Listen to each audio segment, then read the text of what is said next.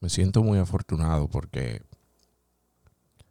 a pesar de que vivimos épocas difíciles, y eso parece ser algo que viene generación tras generación, es una realidad que hay un virus que ha lastimado mucha gente, que ha traído caos, pobreza, confusión se ha politizado en lo general.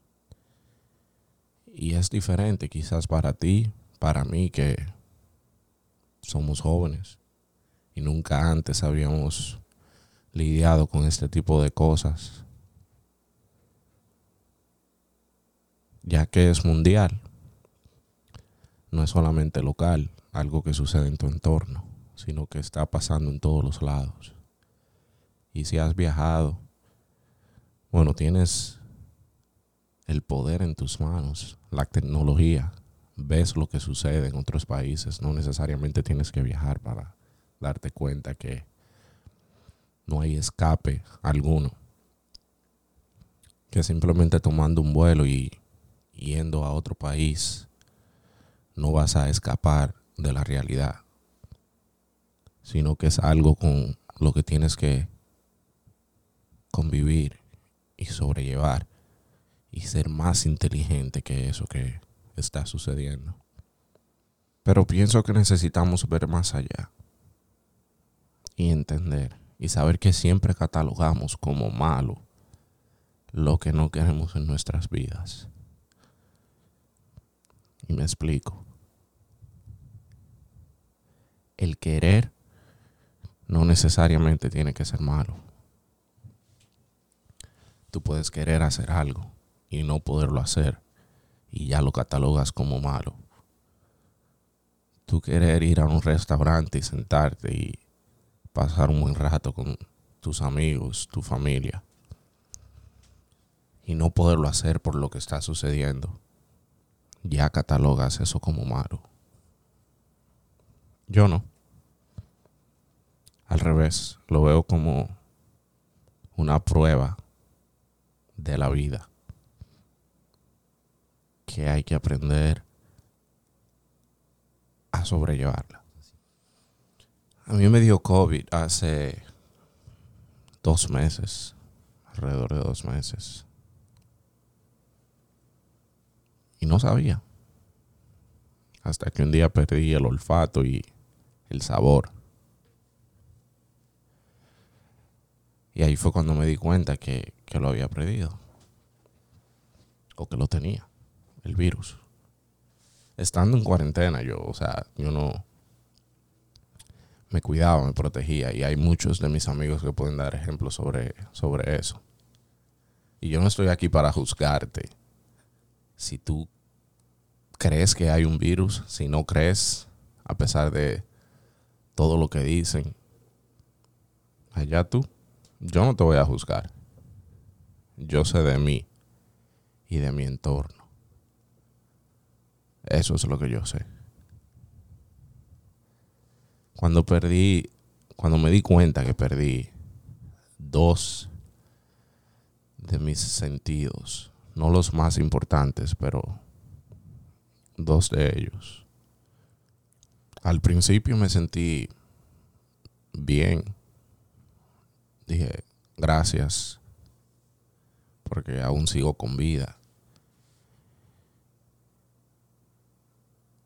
Y sobrevaloré, bueno, esa no es la palabra. Pasé por desapercibido de que dije, bueno,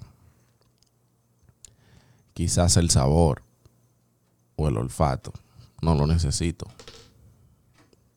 por unas semanas, unos días. No hice mucho drama. Descansé. Cambié mi estilo de vida, de comer. Aprendí, aprendí a beber té. Eh, pero lo más importante de todo es que me di cuenta que había mucha gente que había perdido la vida Entonces, en el momento, agradecí, fui agradecido que simplemente me había tocado perder el olfato y el sabor y no la vida. Y después, unos días después, todo el mundo te empieza a decir, oh, algún día va a llegar, ya regresará, a mí me pasó, duré una semana, duré dos semanas, duré 16 días. Eso no es nada. Y ahí es donde está el problema. Que eso te pasó a ti. Y simplemente a ti. Y quizás a dos o tres personas que tú conozcas que le haya pasado igual. Pero hay 7 billones de personas en el mundo. Y no se comparan con dos o tres. Yo soy una de esas 7 billones de personas de las cuales siguen afectados o de las cuales ya han fallecido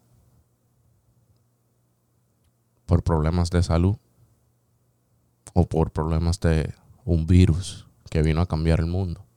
Yo no funciono así, yo no funciono generando expectativas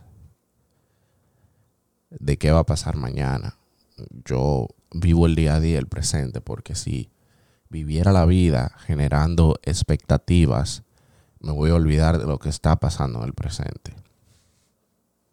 Y creo que así he convivido y, he podido atravesar estos ocho meses, de los cuales quizás las personas que me siguen en Instagram piensan que mi vida sigue normal, cuando no es así. En el sentido de que no es normal lo que está sucediendo. Y hay muchas personas que siguen viviendo su vida normal. A pesar de lo que esté sucediendo. Y tampoco es malo, no te juzgo. Pero necesitas un cambio. Porque todo cambió. Y si todo cambia, tú también necesitas cambiar.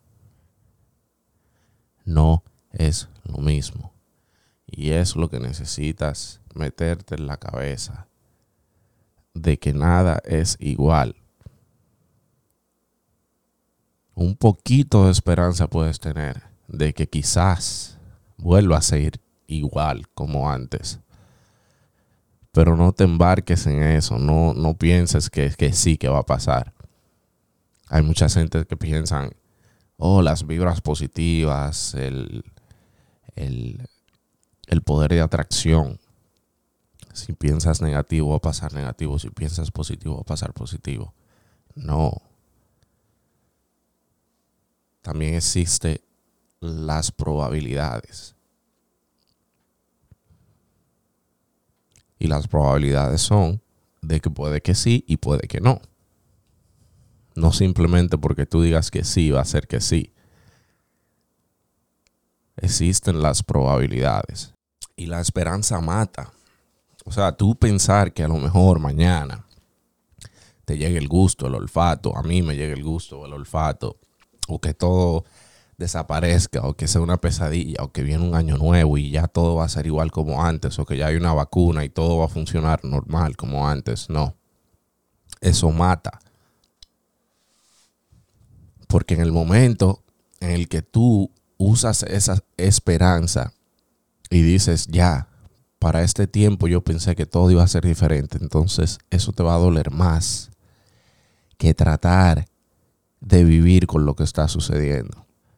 Porque tienen esa esperanza de que todo ya es normal o de que le dio el virus y ya no le va a volver a dar. Y tratan de seguir viviendo su vida como lo hicieron anteriormente, pero se dan cuenta que no es igual. Eso mata emocionalmente.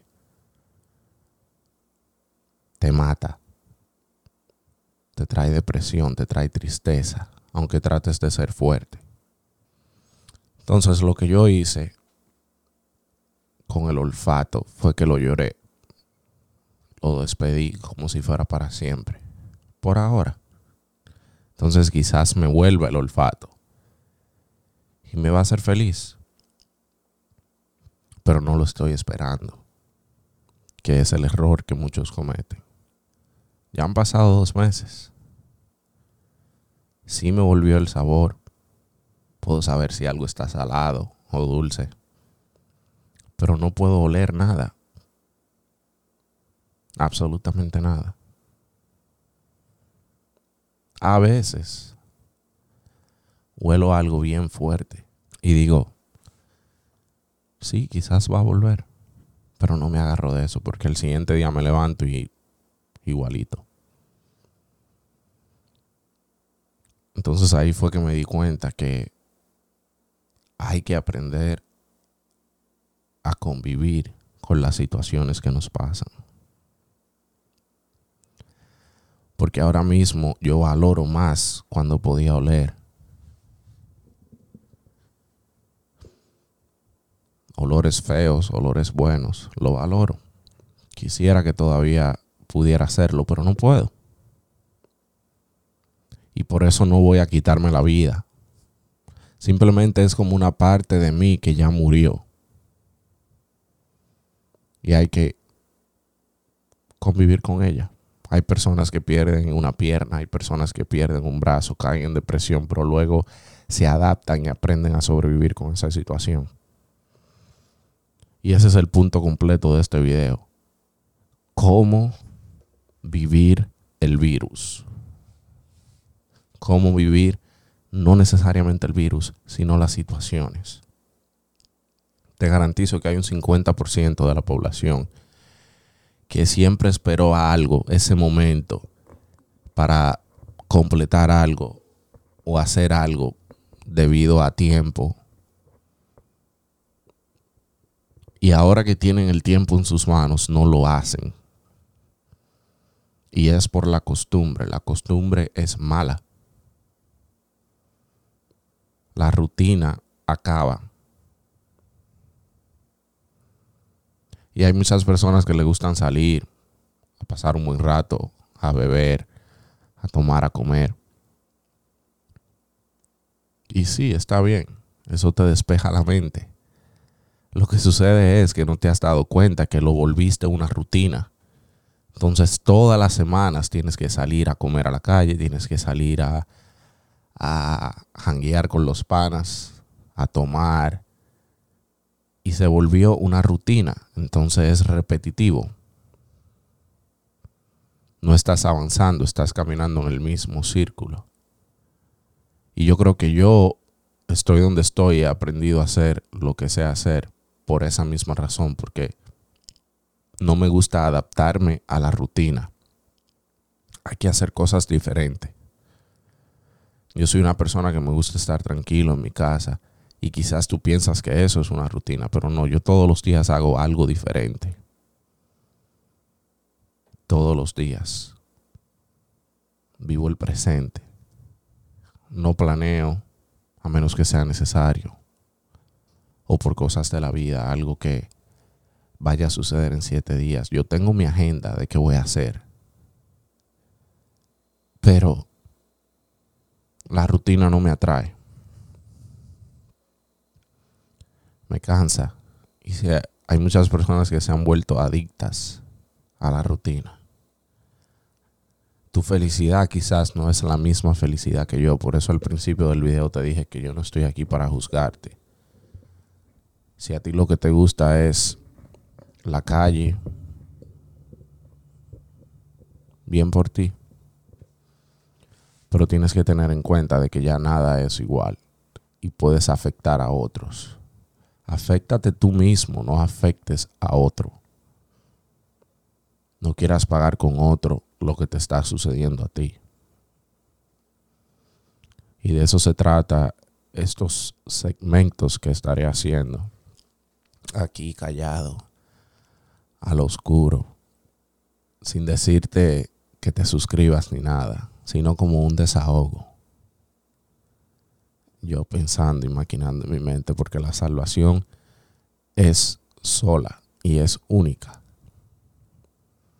Tú te tienes que querer a ti. Yo no estoy aquí para cambiarte. Cámbiate tú mismo. Yo simplemente te estoy diciendo lo que me funciona a mí. tú busca lo que te funcione a ti, pero ten en consideración puntos que van en común, porque compartimos aire, compartimos tierra. Entonces un juego en el cual si tú estás solo y es algo que te afecta simplemente a ti, bien. Pero si afecta al otro, entonces tienes que hacer un stop y decir, bueno, me beneficia a mí en esto, pero no le va a beneficiar a esta persona.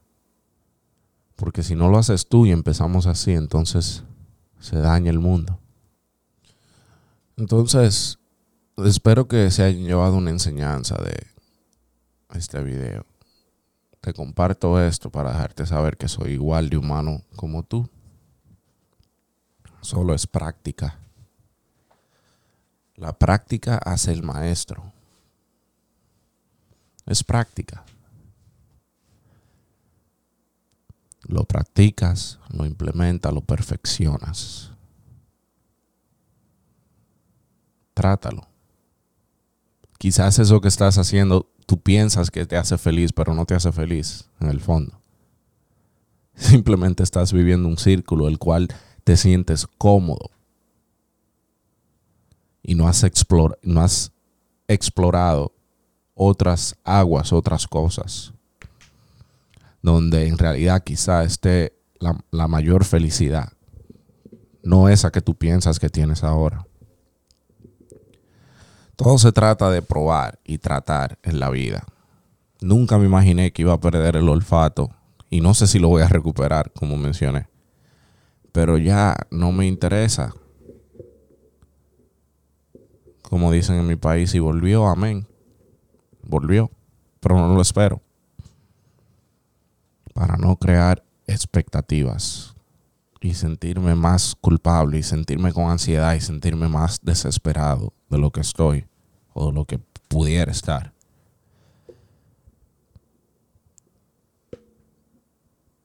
Espero que reflexiones y implementes y aprendas a convivir con las pruebas que nos trae la vida.